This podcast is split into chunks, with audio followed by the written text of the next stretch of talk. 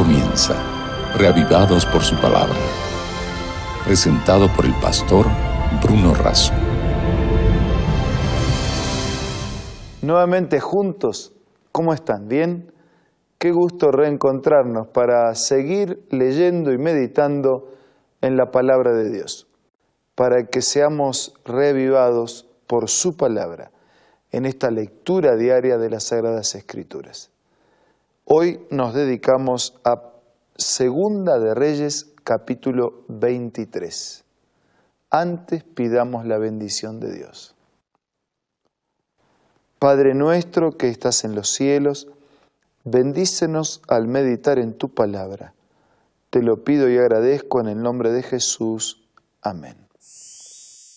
Hay tres personajes presentes en este capítulo 23 del segundo libro de Reyes que usted puede seguir con la Biblia desde su casa y si no tuviera Biblia, entre en contacto con nosotros para que podamos hacerle llegar gratuitamente un ejemplar. Eh, Josías es el primer personaje, Joacín y Joacás. Vamos a detenernos en estos tres personajes y extraer algunas lecciones aplicables a nuestra vida. Del primero que hablaremos es de Josías. ¿Qué dice la Biblia de Josías? Dice que después que subió a la casa de Dios con todos los hombres y todos los habitantes y todos los profetas, desde el más pequeño hasta el más grande, leyó en voz alta todas las palabras del libro del pacto que había sido hallado en la casa de Dios.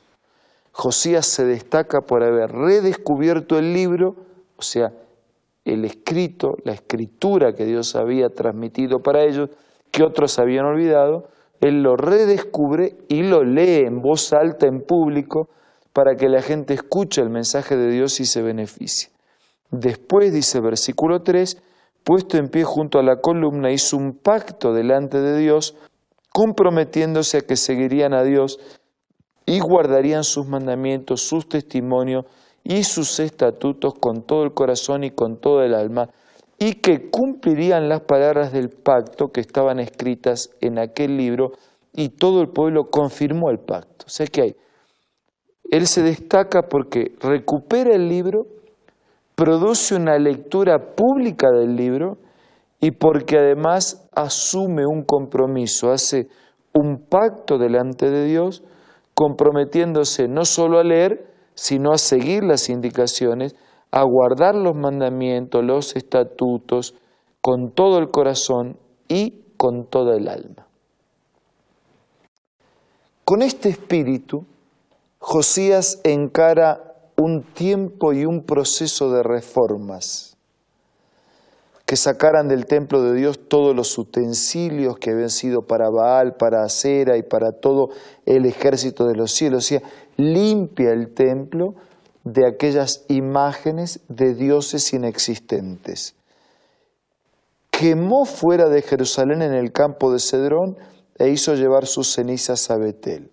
Después quitó a los sacerdotes idólatras que habían puesto los reyes de Judá para que quemaran incienso en los lugares altos esos, esos que adoraban, dice, a Baal, al sol, a la luna, a los signos del zodíaco y todo el ejército de los cielos. O sea, limpia el templo de em, toda imagen, todo recurso que era utilizado como culto y adoración, y también limpia el templo de los sacerdotes que dirigían, que incentivaban o motivaban ese tipo de cultos. Versículo 6. Hizo también sacar la imagen de acera fuera de la casa de Dios, fuera de Jerusalén, la cual también la quemó en el valle de Cedrón, la convirtió en polvo. 7. Además derribó los lugares de prostitución idolátrica que estaba en la casa de Jehová, en las cuales tejían las mujeres tiendas para cera.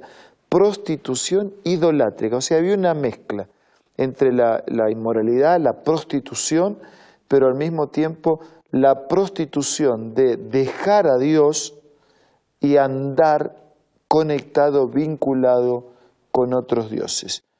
Hizo venir a, los sacerdotes de las ciudades de Judá, profanó los lugares altos, o sea, quebró, rompió, desechó los lugares altos, derribó los altares, quitó los, todo recurso, todo utensilio, toda imagen, toda marca de idolatría, derribó también los altares,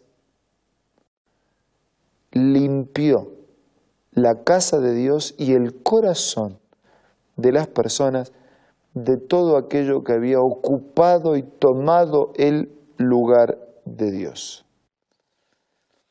Cuando regresó Josías y vio los sepulcros que estaban allí en el monte, mandó sacar los huesos de los sepulcros y quemó sobre el altar, conforme a la palabra que Dios había proclamado. Es decir, que, que terminó destruyendo hasta, los restos de toda aquella cosa que habían fabricado con sus manos y que ilustraba la adoración a los falsos dioses.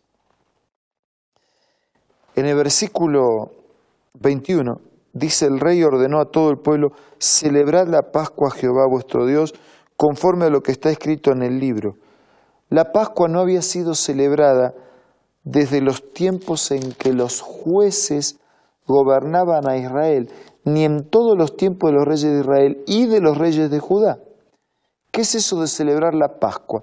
La Pascua era recordar que habían sido esclavos en Egipto, que Dios los había liberado de Egipto y que les había prometido acompañarlos en el desierto hasta llegar a la tierra nueva y definitiva. Eso era la Pascua.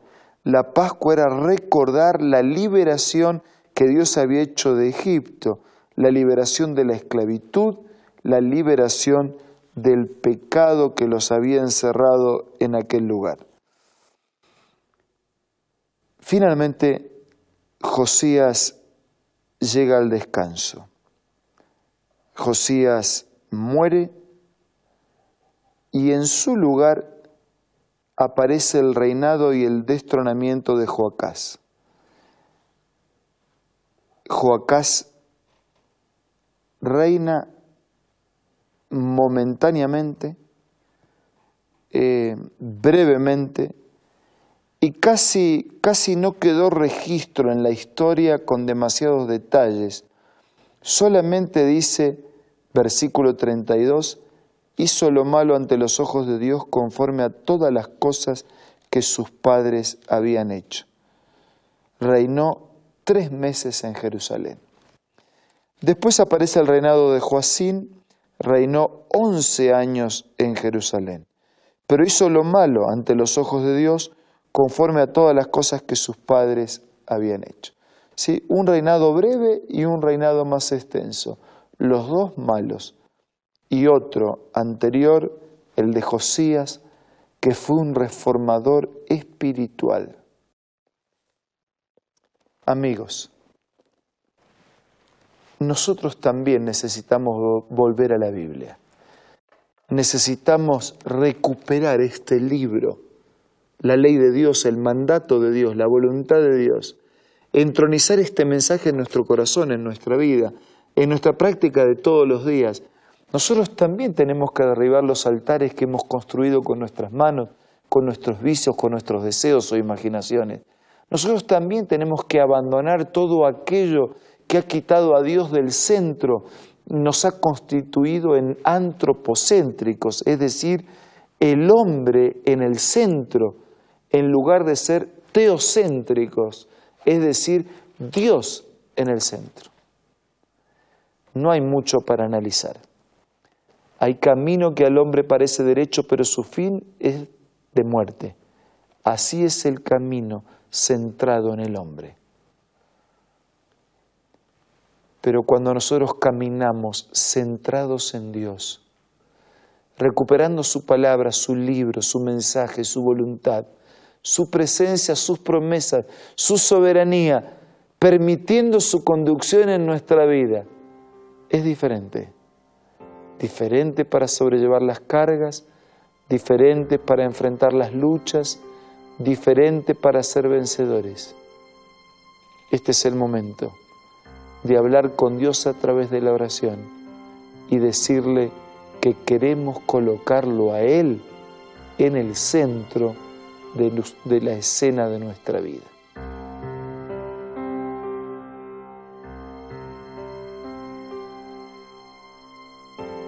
Querido Dios, queremos aprender de la experiencia de Josías, recuperar tu palabra, tu libro, tu mensaje, no solamente como, como un libro en la biblioteca, sino como una persona, tu persona, en nuestro corazón, en nuestra mente y en nuestra vida.